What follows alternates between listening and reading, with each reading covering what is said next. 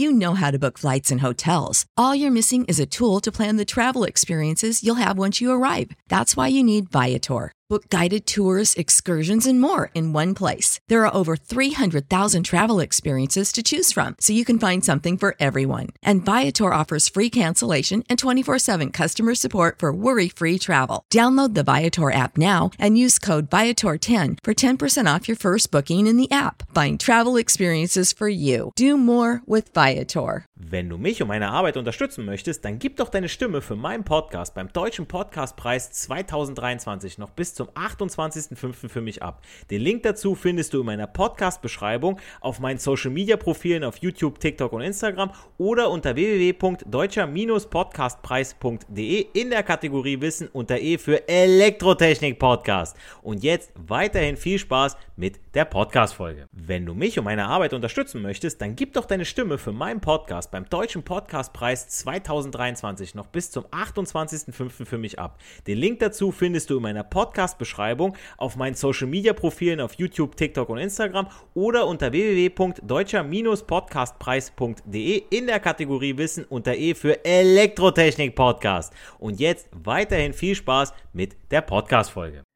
Herzlich willkommen zu einer neuen Folge des Elektrotechnik Podcasts. Von und mit mir, Giancarlo the Teacher, der Fachpraxislehrer im Bereich Elektrotechnik, der euch die Welt der Elektrotechnik näher bringt und mit einfachen Worten erklärt. Dies ist der dritte Teil zur DIN VD 0100-600 Errichten von Niederspannungsanlagen. Und auch in, an dieser Stelle kurz zur Auffrischung. Der Zweck dieser Prüfung ist immer noch der Nachweis, dass eine elektrische Anlage den Sicherheitsvorschriften und den Errichtungsnormen entspricht. Und diese Prüfung umfasst das Besichtigen, Messen und Erproben. Und beim letzten Mal haben wir uns ja um die Messung im spannungslosen Zustand gekümmert, die Niederohm-Messung R-Low. Die erste Messung im spannungslosen Zustand. Bei der es darum geht, dass der Schutzleiterwiderstand so niedrig wie möglich sein muss, damit im Fehlerfall ein hoher Strom zum Fließen kommen kann, damit die Fehlerstromschutzeinrichtung, also unsere RCD, unser Personenschutzschalter, zuverlässig auslösen kann. Geprüft wird das Ganze mit einem speziellen Isolationstester, also sämtliche Messungen, die wir mit der VDE machen, also mit, äh, nach VDE 0100-600, ähm, entweder mit Gossen Metrawatt oder Fluke, mit einem Prüfstrom von 200 mA und einer Prüfspannung kleiner 24 Volt. Und aus Spannung und Strom ermittelt das Messgerät dann den Widerstand des Schutzleiters. Die genauen Grenzwerte könnt ihr euch in meiner vorherigen Podcast-Folge anhören. Okay, die zweite Messung im spannungslosen Zustand, Messen des Isolationswiderstandes RISO. Und diese Messung erfolgt mit Gleichspannung. Also unser Installationstester gibt bei dieser Messung eine hohe Gleichspannung DC, Directly Current, und einen geringen Prüfstrom raus zur Ermittlung eben des Isolationswiderstandes. Also wieder Spannung und Strom und das Messgerät ermittelt einen Widerstand. Ja, ihr merkt, Ohmsches Gesetz, das verfolgt uns, das ist immer da. Und auch diese Messung, wie gesagt, findet wie die Niederummessung RLOW im spannungslosen Zustand der Anlage statt. Also, ihr habt ja auch noch nicht eingesteckt, nicht irgendwas getestet. So. Die Messung kann daher auch schon während der Aufbauphase eurer Anlage stattfinden. Also ihr könnt erst anschließen und könnt dann mal zwischendrin prüfen, okay, ich habe jetzt hier eine Zuleitung, komme ich später noch zu, ähm, eine alte Zuleitung, ah, okay, ich weiß jetzt nicht, habe ich da vielleicht einen Kabelbruch drin? Komm, ich prüfe es einfach mal, ja. Man macht es aber in der Regel am Ende. Also man macht das nicht zwischendrin so, okay, ich habe jetzt was angeklemmt, ich messe wieder. Ich habe wieder was angeklemmt, ich messe wieder. Ähm, macht man so eigentlich nicht. Wie gesagt, theoretisch könnte man es aber schon während der Aufbauphase machen. Und auch diese Messung muss in jeder elektrischen Anlage durchgeführt werden. Also egal wo im Haus, in der Industrie, egal wo ihr seid, es muss immer durchgeführt werden. Unabhängig von der verwendeten Schutzmaßnahme. Denn sie dient, und jetzt ist das ganz Wichtige, als einzige Maßnahme auch dem Brandschutz. Da Isolationsfehler zwischen zwei Leitern leicht zu einer Erwärmung bzw. einem Brand führen können. Ja, ihr kennt einen Kurzschluss. Ja, also ohne Fehlerwiderstand in der Kette L1, L2. Ich halte die Adern aneinander, dann macht es kurz Bitch und dann fliegt hoffentlich die Sicherung. Aber wie gesagt, das kann auch mal sein, dass dieser Funke dann was anderes entzündet und dann haben wir ein Problem. Erst gestern habe ich nämlich das Gespräch mit einer Freundin gehabt, die mir erzählte, dass äh, sie plötzlich keine Spannung mehr in ihrer Küche hatte, beziehungsweise auch im Badezimmer, nachdem sie ihre Küchenschränke aufgehängt hat. Und als Fachmann frage ich direkt zwei Dinge. Das erste, wie lang waren die Schrauben, die sie in die Wand gebohrt hat? das andere habe ich aber dann auch direkt gefragt, ähm, handelt es sich um eine alte Wohnung? Ja, denn ähm, dann sind die Leitungen in der Wand zum Teil echt wüst verlegt, also kreuz und quer.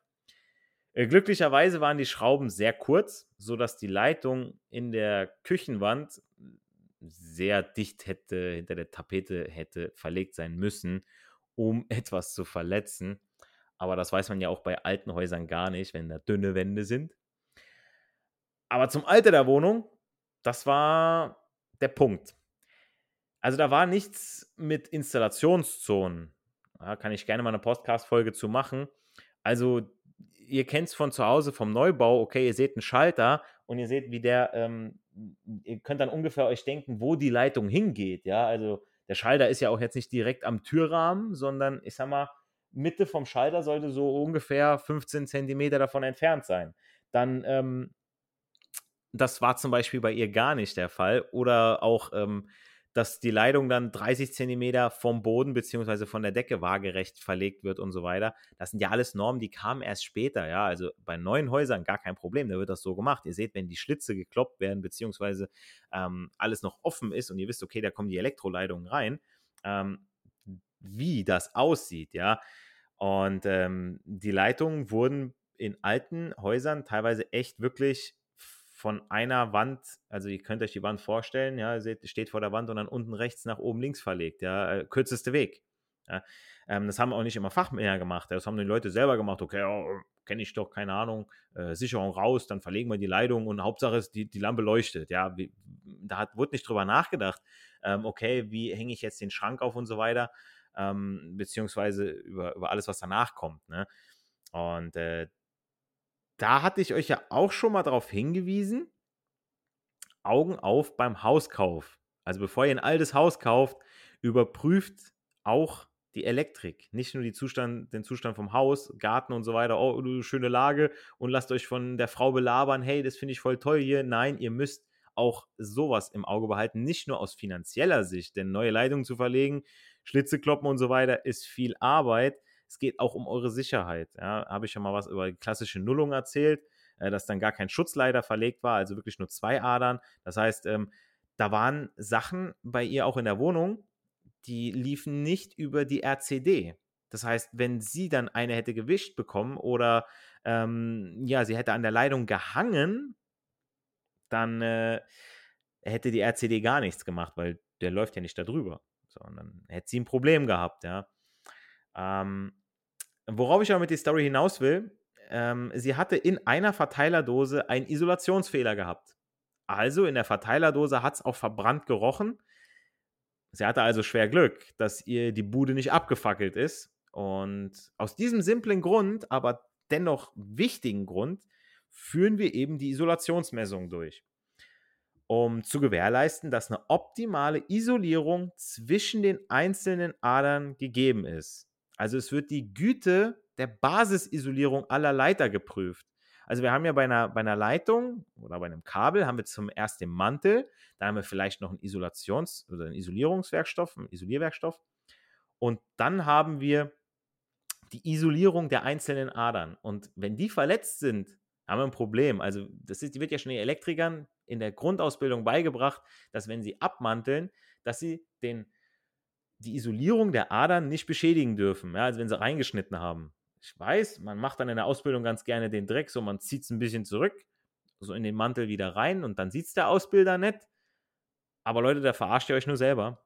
Das macht es nicht Ja, und ich als Ausbilder, ich ziehe dann auch mal an der Leitung und guck so, okay, alles klar, du hast da reingeschnitten, nee, machst du nochmal neu, bis du es kannst, bis du das Gefühl dafür hast. Weil das ist eine handwerkliche Fähigkeit, die müssen die Elektriker einfach drauf haben. Und da gibt es kein, äh, ich, ich, schummel mich mal irgendwie so durch, wie durch die äh, allgemeinbildenden Schulen. Ja, da könnt ihr gerne schummeln, weil da wird einem so viel Müll beigebracht, aber ich erzähle jetzt schon wieder zu viel. Ähm, aber you know how to book flights and hotels. All you're missing is a tool to plan the travel experiences you'll have once you arrive. That's why you need Viator. Book guided tours, excursions, and more in one place. There are over 300,000 travel experiences to choose from, so you can find something for everyone. And Viator offers free cancellation and 24 7 customer support for worry free travel. Download the Viator app now and use code Viator10 for 10% off your first booking in the app. Find travel experiences for you. Do more with Viator. Uh, ihr, ihr, wisst, glaube ich, am besten, in welchen Fächern ihr aufpasst und uh, in welchen nicht. Musik. okay. Ähm, also, durch diese Überprüfung vom Isolationswiderstand können grundsätzlich Fehlerarten wie Erdschluss, Kurzschluss, Leiderschluss und Körperschluss ausgeschlossen werden. Das sind alles Fehler, die können zu Bränden führen. Ne? Also hier wieder merkt er, es geht um den Brandschutz.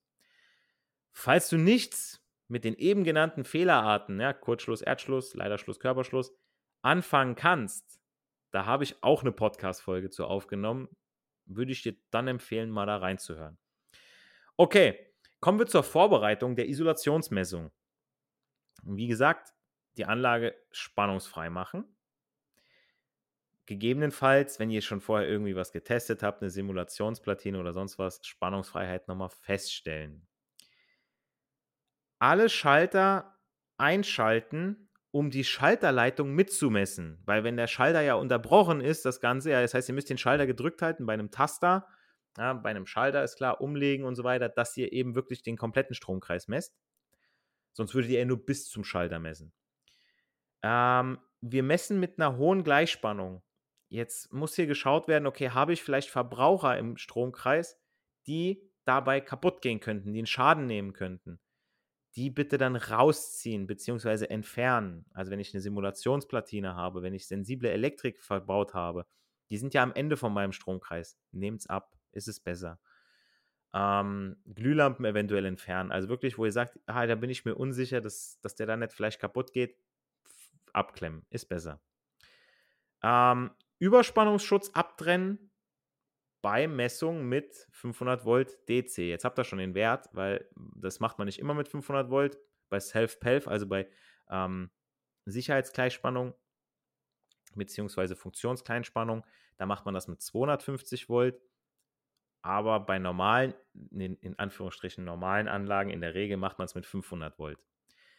Deswegen müsst ihr schauen, okay, was habe ich da äh, an, an äh, Verbrauchern und an Überspannungsschutz.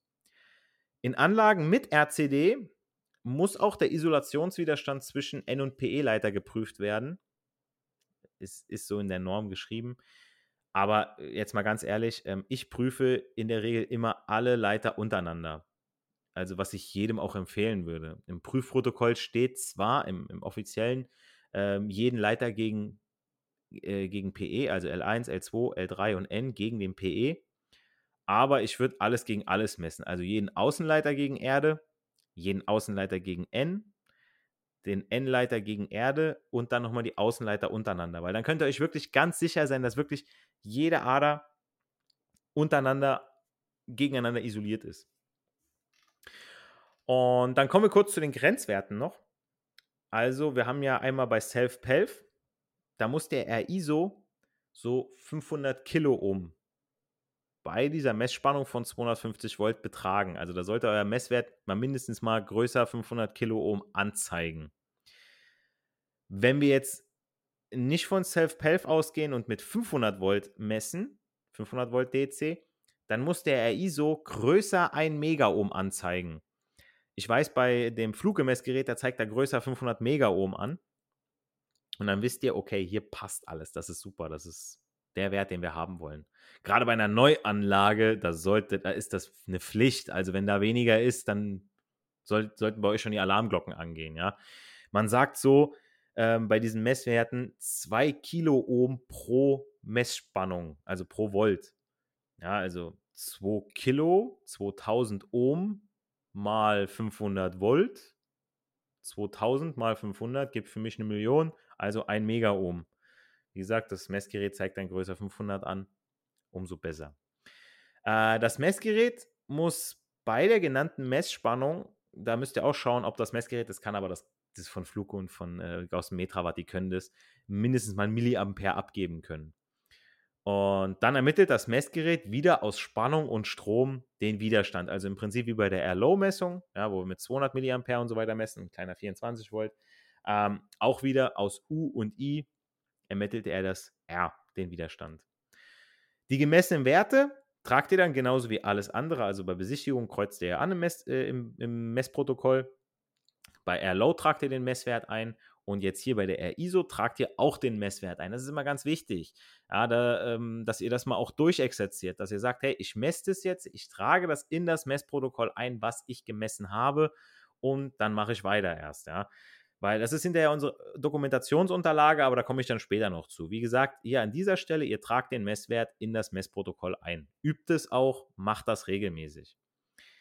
Ich denke, ihr wisst nun um die Wichtigkeit der Isolationsmessung, RISO, also geht ja hier hauptsächlich um den Brandschutz, dass ihr die Isolations, Isolation zwischen den einzelnen Adern überprüft, die Güte der Isolation, ähm, wie man sie durchführt. Also ihr messt jeden Leiter gegen jeden und auch die Grenzwerte, die dazugehören. Ja, 2 Kiloohm pro Volt. Dann misst mit 500 Volt Gleichspannung, bei Self-Pelf mit 250 Volt, also mit der Hälfte.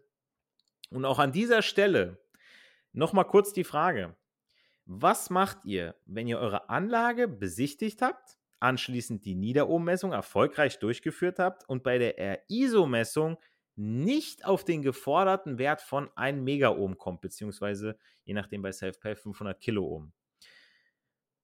Auch hier wieder ganz wichtig, ihr macht nicht weiter mit der nächsten Messung und sagt, oh, das wird schon oder egal, sondern ihr begebt euch unmittelbar auf Fehlersuche.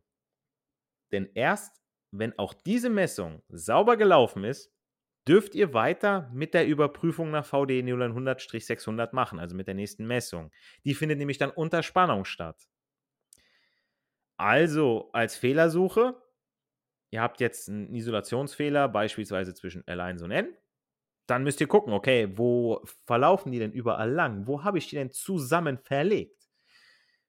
Die entsprechenden Verteilerdosen, vom Stromkreis aufmachen, schauen, ob sich nicht eine Ader in der Dosenklemme gelöst hat, ob ihr nicht doch irgendwo reingeschnitten habt, ähm, die zu eurem schlechten Messergebnis geführt hat. Vielleicht habt ihr auch einen Kabelbruch, wie ich schon am Anfang gesagt, ihr habt eine alte Leitung verwendet, eine alte Zuleitung. In dem Fall mal die Leitung ein bisschen biegen, ein bisschen hin und her knicken und dann natürlich, wenn ihr dann mitbekommt, ah, da habe ich einen Kabelbruch, austauschen. Ja, ähm, da ist so wirklich so ein bisschen Trial and Error. Ja, also ihr habt da, ihr wisst, okay, der und der Stromkreis, der muss es sein, aber irgendwo auf dem Weg ist jetzt was passiert.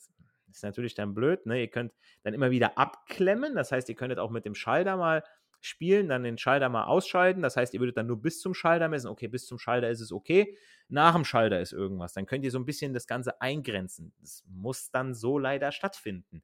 Aber ihr dürft nicht weitermachen, wenn ihr immer noch den Fehler habt. Ist einfach so. Das, das, da, geht Sicherheit vor und da gibt es nicht, okay, die Anlage läuft doch. Nee, nee, also gerade bei so einem Isolationsfehler, die Anlage würde euch um die Ohr fliegen. Ja, dann habt ihr irgendwo, habt ihr einen Körperschluss, einen Erdschluss, einen, einen, einen Kurzschluss, ja, einen Leiterschluss und dann dürft ihr nicht weitermachen. Leiterschluss würdet ihr, glaube ich, gar nicht merken, wenn ich jetzt gerade mal so überlege, weil das ist ja auf derselben Ader. Ähm, da, das würde der, glaube ich, gar nicht mitbekommen, das Isolationsmessgerät. Bei einem Erdschluss ja. Bei einem Körperschluss ja. Bei einem Kurzschluss sowieso. Ja, bei einem Leiterschluss. Ich meine, bei einem Leiterschluss würde er es nicht mitbekommen, weil das ja auf derselben Leitung ist. Aber vielleicht habt ihr noch irgendwie äh, weitere gute Punkte für äh, mögliche Fehler bzw. Die, die Fehlersuche. Dann schreibt sie mir gerne in die Kommentare mit dem Hashtag Frag den Teacher dann sammeln wir das Ganze so ein bisschen und äh, stellen es für die Allgemeinheit zur Verfügung. Bleibt mir nur noch zu sagen, nicht für die Schule, sondern für das Leben lernen wir. Wir hören uns in der nächsten Podcast-Folge. Bleibt gesund, macht's gut, euer Giancarlo, the Teacher. Without the ones like you, who work tirelessly to keep things running, everything would suddenly stop. Hospitals, factories, schools, and power plants, they all depend on you. No matter the weather, emergency, or time of day, you're the ones who get it done. At Granger, we're here for you with professional grade industrial supplies. Count on real time product availability and fast delivery. Call clickgranger.com or just stop by. Granger for the ones who get it done. Wenn du mich und meine Arbeit unterstützen möchtest, dann gib doch deine Stimme für meinen Podcast beim Deutschen Podcastpreis 2023 noch bis zum 28.05. für mich ab. Den Link dazu findest du in meiner Podcast-Beschreibung auf meinen Social-Media-Profilen auf YouTube, TikTok und Instagram oder unter www.deutscher-podcastpreis.de in der Kategorie Wissen unter E für Elektrotechnik Podcast. Und jetzt weiterhin viel Spaß mit der Podcast-Folge.